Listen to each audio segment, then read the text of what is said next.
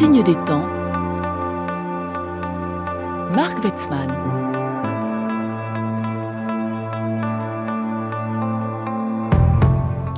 Et bonjour à tous.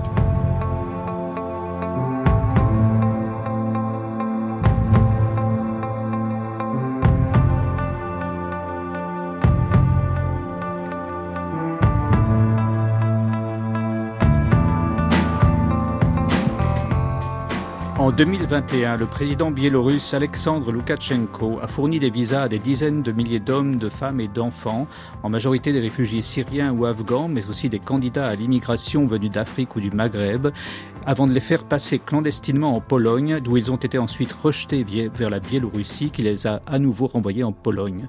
Le but de l'opération, probablement pensée avec Poutine, était d'aggraver la crise migratoire aux frontières de l'Europe.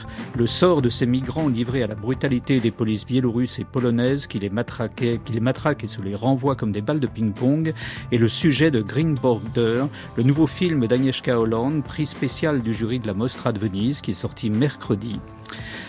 Et nous recevons aujourd'hui Agnieszka Hollande, notre invitée exceptionnelle. Bonjour Agnieszka Bonjour. Hollande.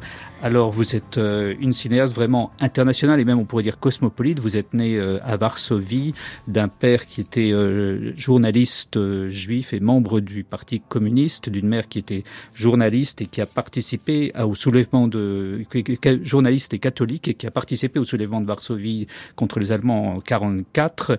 Vous avez fait la, l'une des plus grandes écoles de cinéma européennes à l'époque, qui est l'Académie du cinéma de Prague, d'où sont sortis également Miloš Forman et Ivan Passer.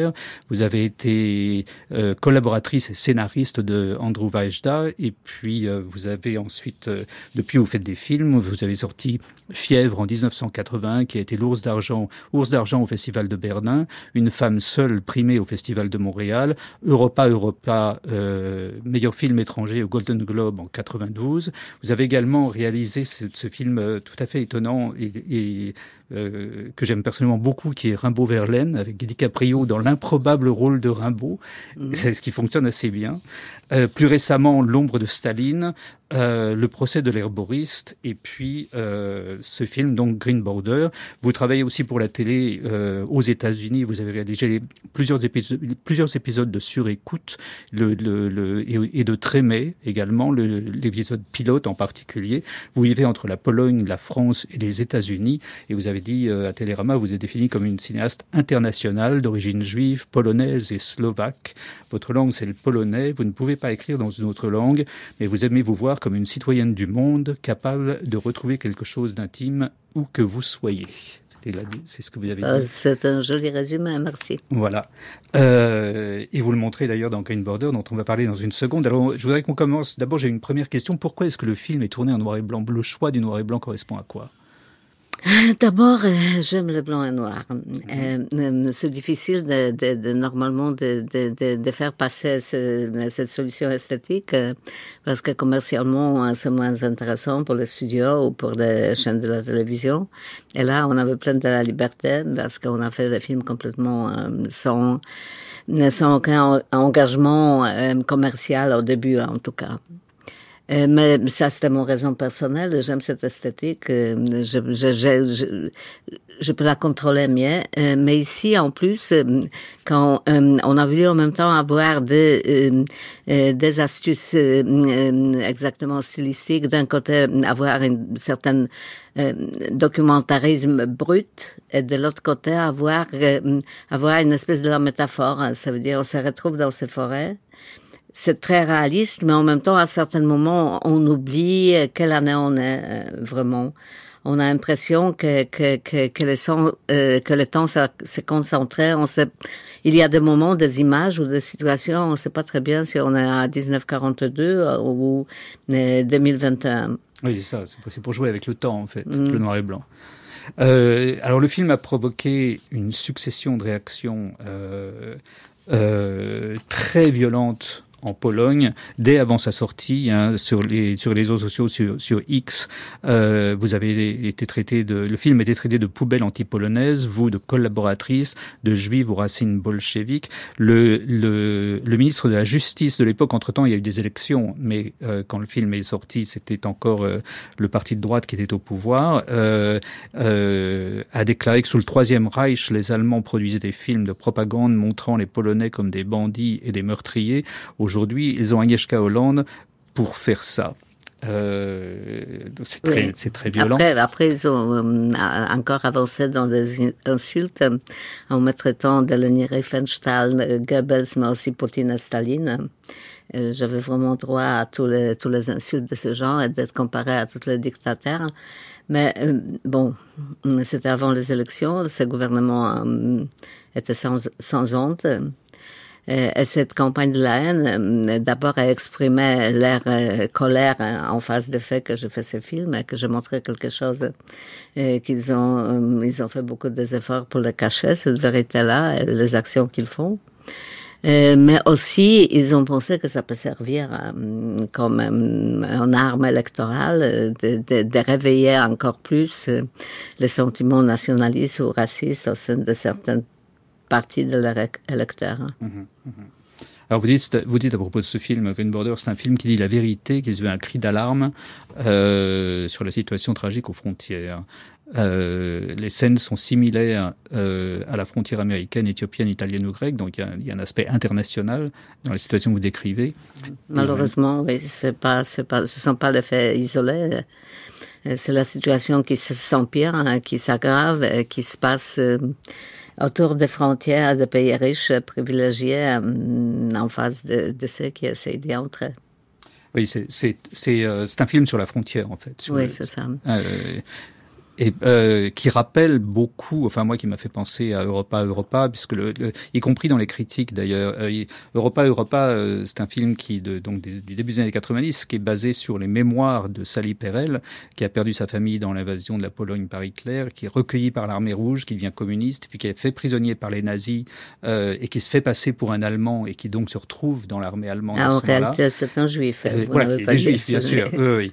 Euh, évidemment. Donc c'est un, c'est un Mhm. juif qui passe successivement par les hasards, par le chaos de la guerre, d'un camp à l'autre, c'est un passage de frontière aussi, et qui s'est heurté à- aussi à une certaine à, à la critique allemande à l'époque. Euh, la critique allemande a traité a, a traité le film d'invraisemblable, de bêtement idiot, invraisemblable alors que c'est basé sur une Mhm. sur des mémoires authentiques. Donc il y a, comme ça, c'est, étrange ce parallèle. Oui, je m'en souviens, une partie de la critique allemande, et aussi euh, certains de mes collègues allemands m'ont traité comme en antisémite, ce que je trouvais quand même euh, assez osé, un peu prétentieux, aussi bien euh, euh, Mister, euh, Monsieur Jobro, le ministre d'injustice en Pologne, qui me traite de nazi, en même temps, je suis, euh, je suis mi-juif, mi-polonaise, mais mes deux parents ont, euh, ont s'est battu euh, dans la guerre euh, contre les nazis. Euh, toute la famille de mon père a péri en Holocauste. Ça veut dire,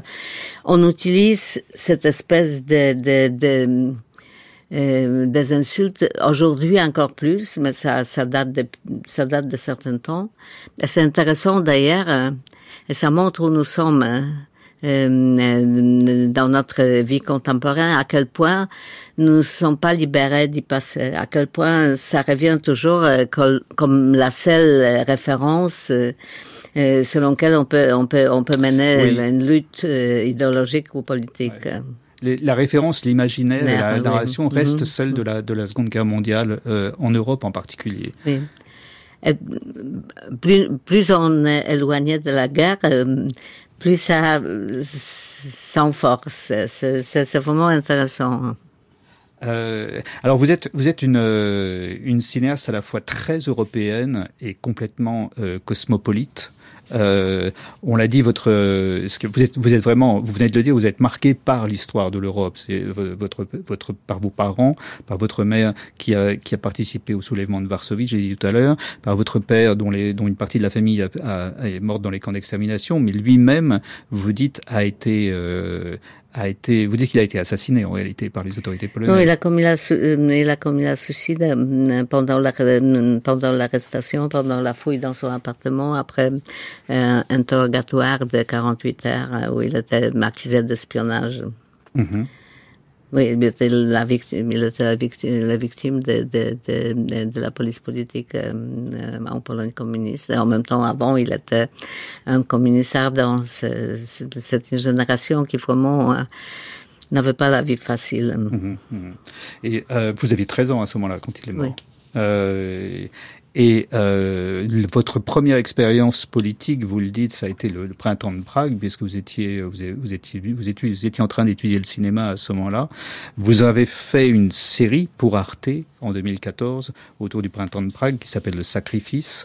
Euh, vous écriviez à l'époque, vous avez répondu, je crois, toujours à Télérama. J'ai peu d'illusions quant à l'impact concret que peut avoir un film sur l'histoire, mais je garde toujours en tête l'influence de certains récits sur l'imaginaire du public.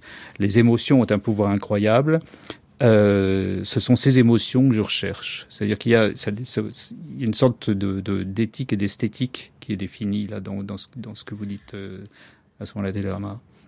Oui, euh, pour moi, chaque projet de film comme ça, c'est un projet cinématographique au premier plan, mais en même temps, le, contenu ou, plutôt substance qui est dedans, c'est essentiel. Ça veut dire c'est ça qui me fait qui m'a fait bouger et qui me donne l'espoir euh, ou, le sentiment que, ça vaut la peine de, le faire.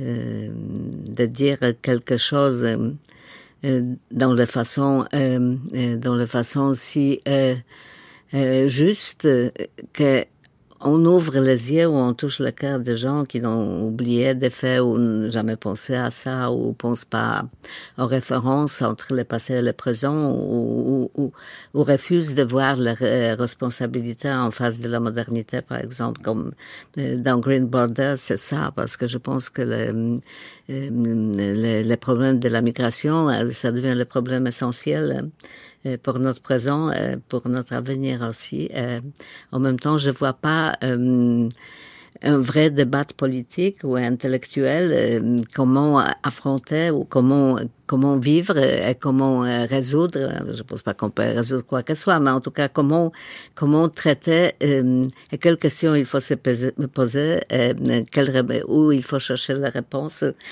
Je vois pas cette discussion du tout, hein, surtout mmh. de la classe politique qui quand même décide de, de, de l'avenir. Euh, et pour revenir sur, euh, sur votre vie, à l'époque du printemps de Prague, vous avez fait six semaines de prison euh, en Tchécoslovaquie à l'époque. Vous êtes rentré en Pologne, vous avez été euh, en but à un certain nombre de, de, soucis en raison de vos activités à Prague. Vous dites que c'est euh, Andrew Vajda qui s'est battu pour vous à ce moment-là et qui vous a, qui vous a soutenu. Oui, Andrzej Wajda, je, je le prononce en polonais. Oui, oui, c'est moi qui le prononce à la française. Oui. Euh, ben, C'était d'abord euh, euh, mon chef, mon, mentor, euh, mais aussi quelqu'un à qui j'ai commencé d'écrire le scénario, pour qui j'ai commencé d'écrire le scénario, et le producteur de mes premiers films. Il s'est battu pour moi, oui. il a utilisé tout son poids, toute son autorité pour m'aider de, commencer de, faire mes propres films. Et après, on est devenus amis. On a jusqu'à la fin de, ce jour. Hein, on a, euh, on était très proches. On a collaboré de temps en temps. et il était bon. Il était, je pense qu'il était fier du fait que je euh, que je, je, je, j'ai réussi d'une certaine façon de faire ce que je pensais qu'il faut faire.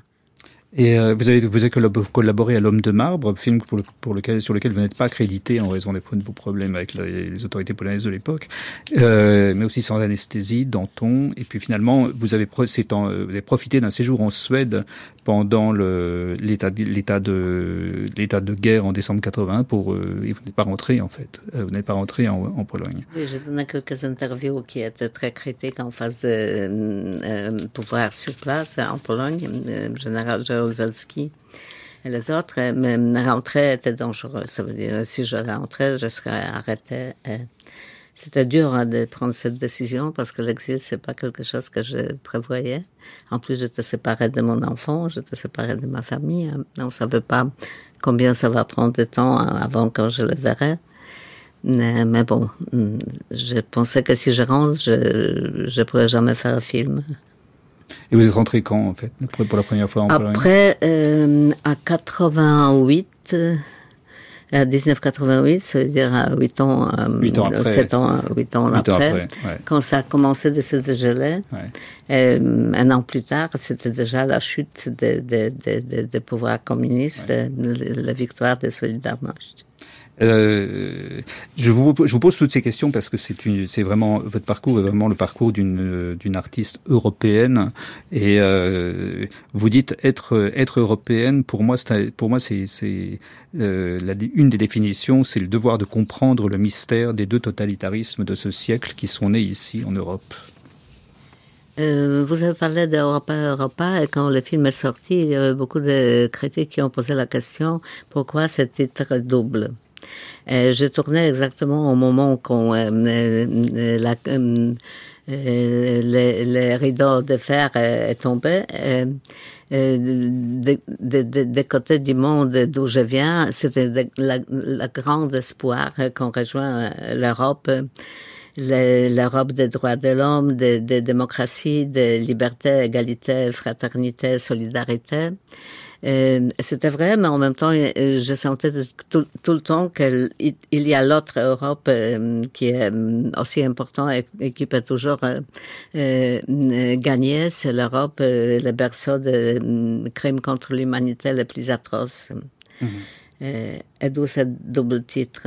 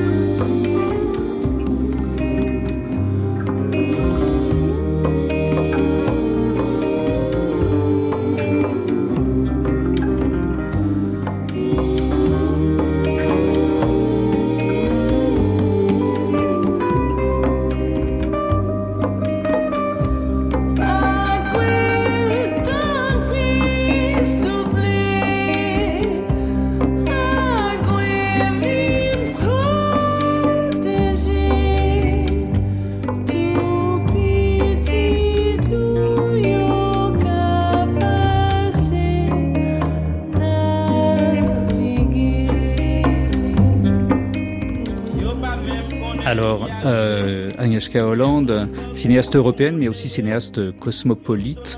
Euh, vous avez travaillé avec David Simon sur euh, sur euh, sur écoute et sur Trémé.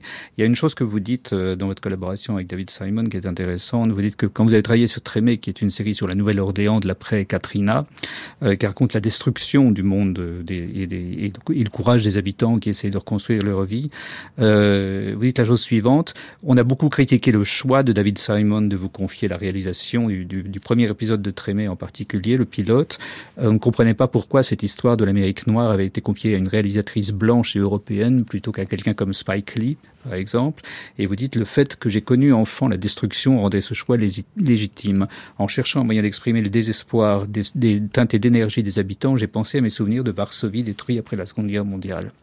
C'est ça le, le cosmopolitisme, c'est cette façon de pouvoir traduire euh, une expérience personnelle euh, dans l'expérience des autres.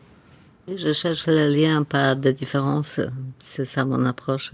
D'ailleurs, euh, à l'époque, une des femmes noires qui était notre conseiller, quelqu'un l'a demandé la même chose, pourquoi pas Spike Lee Elle a dit, qu'est-ce que qu'est-ce que Spike c'est de, de la souffrance? Agnieszka la comprend beaucoup mieux. C'est pas mal. Oui, mm. oui j'étais très touchée par ça. Et, et, voilà, ben, ça veut dire, oui, on peut, on peut l'exil est toujours difficile parce que vous réduisez votre intime connexion avec avec votre terre, mais en même temps vous vous ouvrez aux autres dans de façon qui est très enrichissante. Euh, je, je, sens que hmm, je, je, sens que je peux comprendre les gens un peu partout. Mhm, mhm. Et euh, qu'est-ce que vous a qu'est-ce que vous a apporté l'expérience euh, américaine par rapport à l'expérience en termes en termes cinématographiques, je veux dire? En termes cinématographiques, euh, euh le fait que j'ai fait quelques quelques séries des de, de, périodes révolutionnaires, euh, c'était enrichissant aussi, et surtout avec David Simon. Euh, de point de vue cinématographique, c'était pas si excitant, ça veut dire c'était c'était intéressant, mais bon. Euh, mais de connaître l'Amérique profonde de son point de vue-là, c'était pour moi une révélation. Euh, j'ai vécu en Amérique, euh, j'ai toujours vécu en partie en Amérique, mais pendant dix ans, j'étais qu'en Amérique. Hum, j'ai jamais appris tellement euh, euh, sur ce sur ce pays qu'en faisant euh, euh sous, sous, écoute, ça s'appelle sur, Wire. Sur écoute. Mm Sur écoute. très bien. et j'ai compris aussi à quel point l'Amérique est malade, blessée, et à quel point ça peut pas finir bien. Mhm. Ça veut dire quand euh, mes amis américains qui sont en majorité de cas universitaires, ils ont ils ont dit que par exemple avant la première élection de Donald Trump, c'est pas possible que quelqu'un comme ça va gagner, que ça ils ont pas pensé que ce soit possible. Pour moi, c'est sûr qu'il va gagner. Mhm. D'ailleurs, euh, j'étais en train de, de tourner euh, euh House of Cards quand euh, Trump a gagné l'élection. Euh, j'ai compris que ça vaut pas la peine de faire euh, House of Cards anymore parce qu'on a exactement ça euh, dans la réalité, dans la réalité ou même pire. Mhm. Et qu'est-ce que qu'est-ce qui fait que vous avez compris que Trump allait passer alors que les Américains ne le comprenaient pas? Est-ce que c'est votre expérience de l'Europe qui vous a fait comprendre ça ou de l'histoire européenne? Non, je pense qu'en comprenant en comprenant ces blessures profondes d'Amérique, ces, ces, ces, ces déchirures d'Amérique. Euh, mais aussi, oui, bien sûr, parce que avant que Trump a gagné en Pologne en 2015, c'était M. Kaczynski qui a gagné dans un pays qui avait plutôt de succès. Mm-hmm. Où on pouvait dire, euh, il n'y a pas de raison que des populistes nationalistes euh, prennent la place. Mais oui, ils ont gagné, pas seulement gagné une fois, ils ont gagné deux fois hein, euh, jusqu'à aujourd'hui. Mais on a miraculeusement gagné les dernières élections. Euh, mais euh, 35% de la population quand même est toujours fidèle euh, à ce populisme nationaliste haineux. Il se, il, se nourrit de conflits. Hein. et il invente les, les théories euh, conspiration, les complots qui sont complètement insensés. Ça, ça se ressemble. Cette, cette Pologne populiste et l'Amérique populiste ont beaucoup en commun. Euh, vous dites à un moment donné euh, dans, dans, une interview, je ne sais plus laquelle, euh, la vie aux États-Unis est encore plus violent que la vie sous certains régimes communistes. Plus brutale, en tout cas la vie, le, le, la vie impliquée par la nécessité de la survie économique et le, le fait que les gens s'endettent tout le temps a d'abord une influence sur la liberté d'expression, sur la façon, sur ce que les gens peuvent dire oui, ou pas. Oui, l'angoisse constante. Il y a une angoisse. Ouais. Ouais. Et, et euh, ça m'a fait penser à ce que disait euh, euh, Elena Bonner dans une interview, l'épouse du dissident soviétique Sakharov. Elle disait que le 21e siècle, ce serait le pire du capitalisme et le pire du communisme. On a l'impression quelquefois qu'on frôle ça dans les régimes. On, on avance dans cette direction, hein. malheureusement. Euh, le, le, le, le, retour à l'Europe avec ce film et avec les précédents aussi, L'ombre de Staline, vous êtes vraiment, euh, vous avez plongé vraiment tous les, les, tous les derniers films là, euh, euh, L'ombre de Staline en particulier évidemment, euh, mais le suivant aussi et, maintenant ici, vous vous vous, vous essayez de creuser à nouveau la racine totalitaire des mots euh, européens et de voir ce qui ce qui en survit aujourd'hui. C'est ça, c'est ce qu'on voit dans Green Border en tout cas. Oui. Quand je fais mes autres films sur euh, l'Holocauste, comme Europa Europa avant euh, ma récolte, euh, après Sous la ville, Euh, je l'ai fait parce que je sentais que, ce, que cette œuf de serpent n'est pas mort. Que euh, l'Holocauste, c'était une espèce de, de, de, de, la vaccination contre le nationalisme et le, et le racisme, que l'Union européenne, euh, comme concept d'abord et après comme la réalité, était née de cette, euh, de cette expérience terrible. Mais les dernières années, cinq, six, dix ans, peut-être, euh, j'ai commencé à sentir plus en plus que, euh, que ces vaccins ne marchent plus, hein, qu'il n'est plus valable, que euh, qu'on est susceptible à toutes les espèces de, de virus euh, terribles, qu'il faut être très vigilant et qu'il faut en parler parce que parce que c'est la seule responsabilité qu'on a de, de, de, de, de, faire le cri d'alarme si on voit qu'on qu'on prend le chemin qui, qui nous mène alors on va, on va, on va parler de Green dans une seconde, mais avant je voudrais dire un mot de l'ombre de Staline parce que ça a à voir avec ça. L'ombre de Staline, c'est euh, l'histoire de Gareth Jones, qui est l'histoire authentique du journaliste britannique qui dans les années 30 euh, a publié une série de reportages dans la presse de Randolph Hearst pour euh, dénoncer la famine organisée par Staline en Ukraine qui a abouti à des millions de morts et qui a été, euh, Gareth Jones a été assassiné par Staline. Euh, euh, mais l'un des personnages centraux du film est Walter Duranty, le correspondant du New York Times, qui était pro-Staline et pro-communiste. Et c'est la confrontation entre. C'est vraiment un film sur le langage et sur, le, sur, la, sur la possibilité d'exprimer ou non la compromission du langage, il me semble, ce film. Et euh, vous dites que, euh, à travers le personnage de Duranty, qui est euh, authentique lui aussi, vous avez cherché à comprendre le danger moderne des médias identitaires qui cherchent à défendre un seul côté de la politique. Oui. Avec la polarisation qu'on vit aujourd'hui dans les pays comme, comme les États-Unis ou, la Pologne, euh, les médias euh, devient vraiment très très partial. Il prend la, il prend la, le côté de, il, il s'engage d'une côté. Leurs spectateurs ou euh, lecteurs euh, l'attendent aussi. Ça veut dire on n'a pas plus la plateforme, espèce d'agora où, où, où, les médias doivent normalement exister, où on se rend compte euh, les opinions différentes, hein, et, et, où on est quand même, on est d'accord euh, sur les faits. Les faits sont là, et après les interprétations ou les jugements peuvent être différents. Et là, aujourd'hui, on n'est pas d'accord sur les faits. Ça veut dire, euh, c'est une certaine espèce, certaine corruption des médias qui est extrêmement dangereuse. Parce que s'il n'y a pas les médias libres qui sont objectifs, qui cherchent exactement, qui ont autorité aussi d'objectivité, qui sont suivis par tout le monde comme, les, comme, comme, comme la vérité, c'est très très très facile de, de manipuler, mm, manipuler avec l'opinion publique et pratiquement la démocratie cesse d'exister.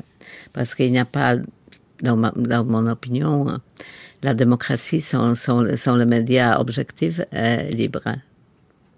Le, mais c'est un, on a l'impression quand on regarde ce qui se passe aux États-Unis ou même en France d'ailleurs que les, les, les médias s'encouragent se, se, mutuellement. Enfin, il y a une dynamique perverse, c'est-à-dire que le, le, fait de se radicaliser d'un côté entraîne la radicalisation de l'autre côté, et, et euh, ça devient une sorte de complicité toxique, un peu où la vérité disparaît. Oui, en plus avec les médias sociaux, l'internet, ça s'en renforce parce que il y a ce clic-clic et quand il y a le conflit, bien sûr, on clique beaucoup plus. Ça veut dire les médias gagnent plus. Ça veut dire on est incité aussi pour euh, les raisons économiques, euh, pas seulement psychologiques ou, sociologiques, d'avancer dans cette radicalisation et, euh, et partialité.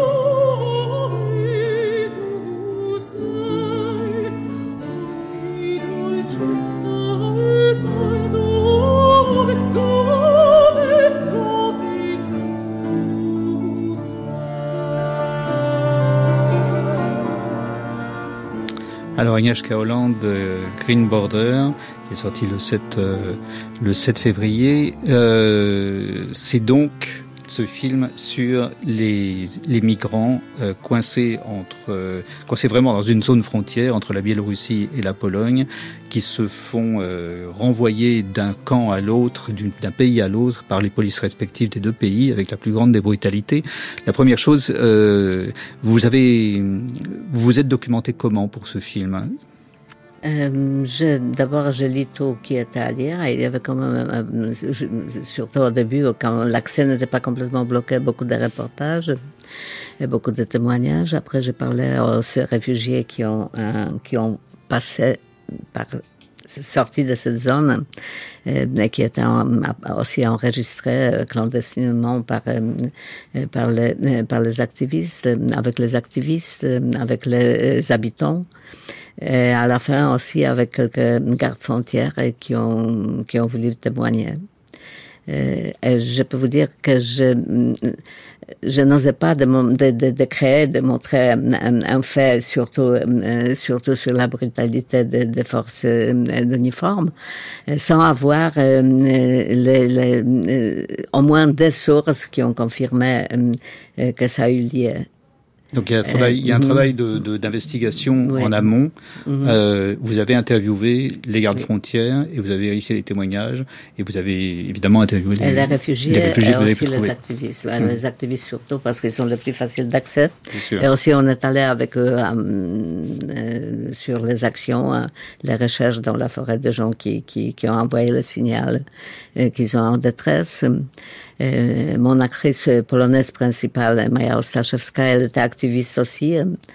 C'est une grande actrice de théâtre et de cinéma, mais en même temps, elle est très active euh, dans les, dans les actions humanitaires. Comme ça, elle est devenue pas seulement mon personnage, mais aussi mon consultant. Ah oui, ah d'accord. Mmh. Ah oui, donc c'est un film littéralement ancré dans l'action, euh, euh, d'où le choix d'une construction chorale, je suppose. C'est ça qui a déterminé la construction du film. Oui. Parce que vous vouliez, parce que le film se dé... bon, le film commence sur une famille syrienne qui fuit la qui fuit la répression de, de Bachar el-Assad euh, et puis à qui ça, au, au, à laquelle s'adjoint une afghane euh, dont le mari a travaillé avec euh, les troupes polonaises euh, européennes en, à Kaboul. Euh, et puis petit à petit on va voir ces gens d'abord arriver plein d'espoir et puis se fait et puis découvrir la réalité dans laquelle dans laquelle ils sont plongés. Et puis euh, on va voir ensuite dans un deuxième temps la vie du des gardes frontières et puis dans un troisième temps la vie des activistes et puis euh, les histoires, les, les, les histoires vont, se, vont se rejoindre. Euh, vous, vous pensiez dès le départ faire un film, euh, faire un film choral ou c'était où c'est venu comme Oui, bon, on a discuté ça. On a fait, on a fait très rapidement dans un sentiment d'urgence. Euh, J'ai décidé de faire ce film en septembre 2021. Elle, la situation a commencé, en tout cas, elle, elle, elle était visible dans de façon plus, plus prononcée à, à partir d'août 2021 ça veut dire quelques semaines après, j'ai décidé qu'il faut qu'il qu faut faire le film, le film de fiction, tant plus que euh, Kaczynski a décidé d'établir de, de, de, une espèce d'état d'urgence et de bloquer une grande partie du territoire autour de la frontière et, et, et interdire l'accès, euh, les médias, euh, les organisations humanitaires médicales. Ça veut dire de faire les choses là-bas sans laisser la trace et en même temps de déhumaniser complètement les, les, les, réfugiés et les migrants euh, parce que la propagande officielle, le ministre d'Intérieur a donné des conférences de la presse où il a dit que on a affaire avec des armes de Loukachenko d'abord, mais aussi les pédophiles, les zoophiles, les terroristes, etc., etc. Ils ont fait de, des choses si racistes si terribles que j'ai compris si on si on s'ils interdisent les vraies images, c'est à moi comme cinéaste, citoyenne en même temps, euh, de créer ces images qui, mm -hmm. qui montreront les vérités et, et, donner le visage à ceux qui étaient déprivés de visage et le voix à ceux qui étaient déprivés de voix. En même temps, la, les activistes se sont mobilisés, beaucoup, aussi certains gens, certains habitants. Ils étaient criminalisés, persécutés, persécutés par, le, par le pouvoir. Et, et je voulais aussi montrer qui sont ces gens-là le président Douda a dit que ce sont les idiots et les traîtres, par exemple. C'était bon, ils étaient traités comme ça. Et à la fin, les gardes frontières, que je considère aussi comme, dans certaine façon, les, victimes de cette situation, parce qu'en majorité des cas, euh, dans un pays démocrate, euh, si vous devenez militaire, euh, vous croyez que vous avez servir les lois et la sécurité, et que la sécurité, c'est pas de, jeter par, par les barbelés les femmes enceintes ou les enfants. Mais alors, euh, on disait tout à l'heure, vous me disiez tout à l'heure que l'imaginaire euh, d'aujourd'hui est toujours le, est toujours celui de la Seconde Guerre mondiale. On en revient toujours euh, toujours là de manière imaginaire. Mais en faisant du noir et blanc et en, en introduisant ce flou euh, dans la temporalité, vous aussi, en fait, vous, vous, vous, vous, agitez cette imaginaire de la Seconde Guerre mondiale pour parler de la situation. oui, mais pour des raisons différentes, pas pour insulter qui que soit, ou pour faire des, des, des, des euh, des parallèles euh, euh, gratuits, mais pour montrer à quel point on exactement ouvre ce chemin vers la crime contre l'humanité. Parce que c'est c'est pas un événement isolé, ce, qui se passe à la frontière polonaise. Ça se passe aussi à la frontière lituanienne ou lettonienne ou, ou, ou, ou finlandais maintenant, même dans les, dans les, dans, autour des Méditerranées, dans les couloirs Balkans. Euh, euh, Canal la Manche, euh, l'Amérique. Euh, vous, avez ça partout. Vous avez aussi les gardes frontières d'Arabie Saoudite qui ont installé les, les armes automatiques dans la longueur de sa frontière. Et, en, Algérie et au Maroc, oui, tout oui à fait. et qui assassinent, assassinent par milliers les, les, émigrés, les émigrants d'Afrique subsaharienne ou des, des ça veut dire on, on ouvre euh, on ouvre le chemin terrible de la violence légalisée par État, par les États, et qui peut nous mener vraiment très très très loin. Alors, euh, moi, c'est ma réserve sur le sur le film. Est-ce que le est-ce que la, la, fin du film en particulier, c'est-à-dire le, le, le, fait de se de vouloir à la fois traiter l'ensemble du sujet des migrations à partir de la crise euh, Biélorussie-Pologne, l'ensemble du sujet de l'immigration mondiale et tout en se focalisant sur l'Europe. Euh, et, et, et, de, et, de, et de basculer franchement dans le militantisme. À la fin, le film devient franchement militant. Est-ce que d'une certaine manière, vous ne prenez pas le risque de vouloir à la fois trop embrasser et euh, de réduire le champ, le scope au, militantisme en même temps, si vous voyez ce que je veux dire. Oui, je prends le risque, bien sûr. Hein. Mm. Mais, je pense que le cinéma, c'est de sortir, euh, sortir de sa zone de, de confort. Je prends, euh, prends les risques, mais j'en suis consciente. Et, euh, je traite cette expérience aussi, euh, ou surtout comme une expérience cinématographique. Je, je l'ai fait avec le sang-froid j'essaie de garder l'équilibre euh, et de me concentrer surtout sur les êtres humains sans, sans aller plus loin. Il y a euh, euh, les problèmes géopolitiques sont dans le fond, mais ils sont pas essentiels. L'essentiel, c'est l'homme nu en face d'un homme nu. Et où nous sommes, cette perspective existentielle, pour moi, très importante, peut-être la plus importante. Oui, mais est-ce qu'ils sont, euh, par exemple, est-ce qu'ils sont complètement nus? Par exemple, vers la fin du film, on voit la famille qui recueille deux adolescents, ils sont deux, je crois, deux, trois, adolescents mhm. euh, africains. Et, euh, et on voit le milieu social, on, on, devine le milieu social dans lequel mhm. vit la famille d'activistes mhm. qui, vient, qui, les, qui les secourt. C'est un, une famille euh, plutôt bourgeoise. Et quand on compare avec le mode de vie du garde-frontière, on voit tout de suite la différence sociale qui se. Qui oui, mais la majorité des activistes, ce sont pas quand même les gens riches. La majorité des activistes, ce sont les jeunes anarchistes, ce sont les jeunes les étudiants ou les gens qui vivent à, euh, dans de façon très très modeste. Mm-hmm. Ça ici, c'est un tout petit peu un clin d'œil, un paradoxe, parce que euh, il y a certaines classes, la, de, nouveaux riches euh, polonais, euh, partis entre eux, ils sont trop pour euh, pro-démocratiques, ils sont il, il, adore être euh, les Européens éduqués, avoir de, croire qu'ils doivent son succès à sa propre euh, réussite intellectuelle ou professionnelle. Et c'est le cas. Dans, euh, la partie de ces gens-là, ils étaient très en conflit avec le gouvernement euh, ultra-conservateur, hein, euh, qui était pour eux quelque chose comme les retours en arrière terribles. D'ailleurs, le, personnage qui accueille ce jeune Africain, il a telle colère euh, et, telle de frustration qu'il est presque, qu'il en est presque malade. Euh, ça veut dire que c'est un cas un peu particulier. C'est pas que les activistes sont les gens riches, non. Mm -hmm. Si, si mm -hmm. vous tenez cette, euh, euh cette euh, conclusion, c'est, sociologiquement, c'est, pas vrai. Pas.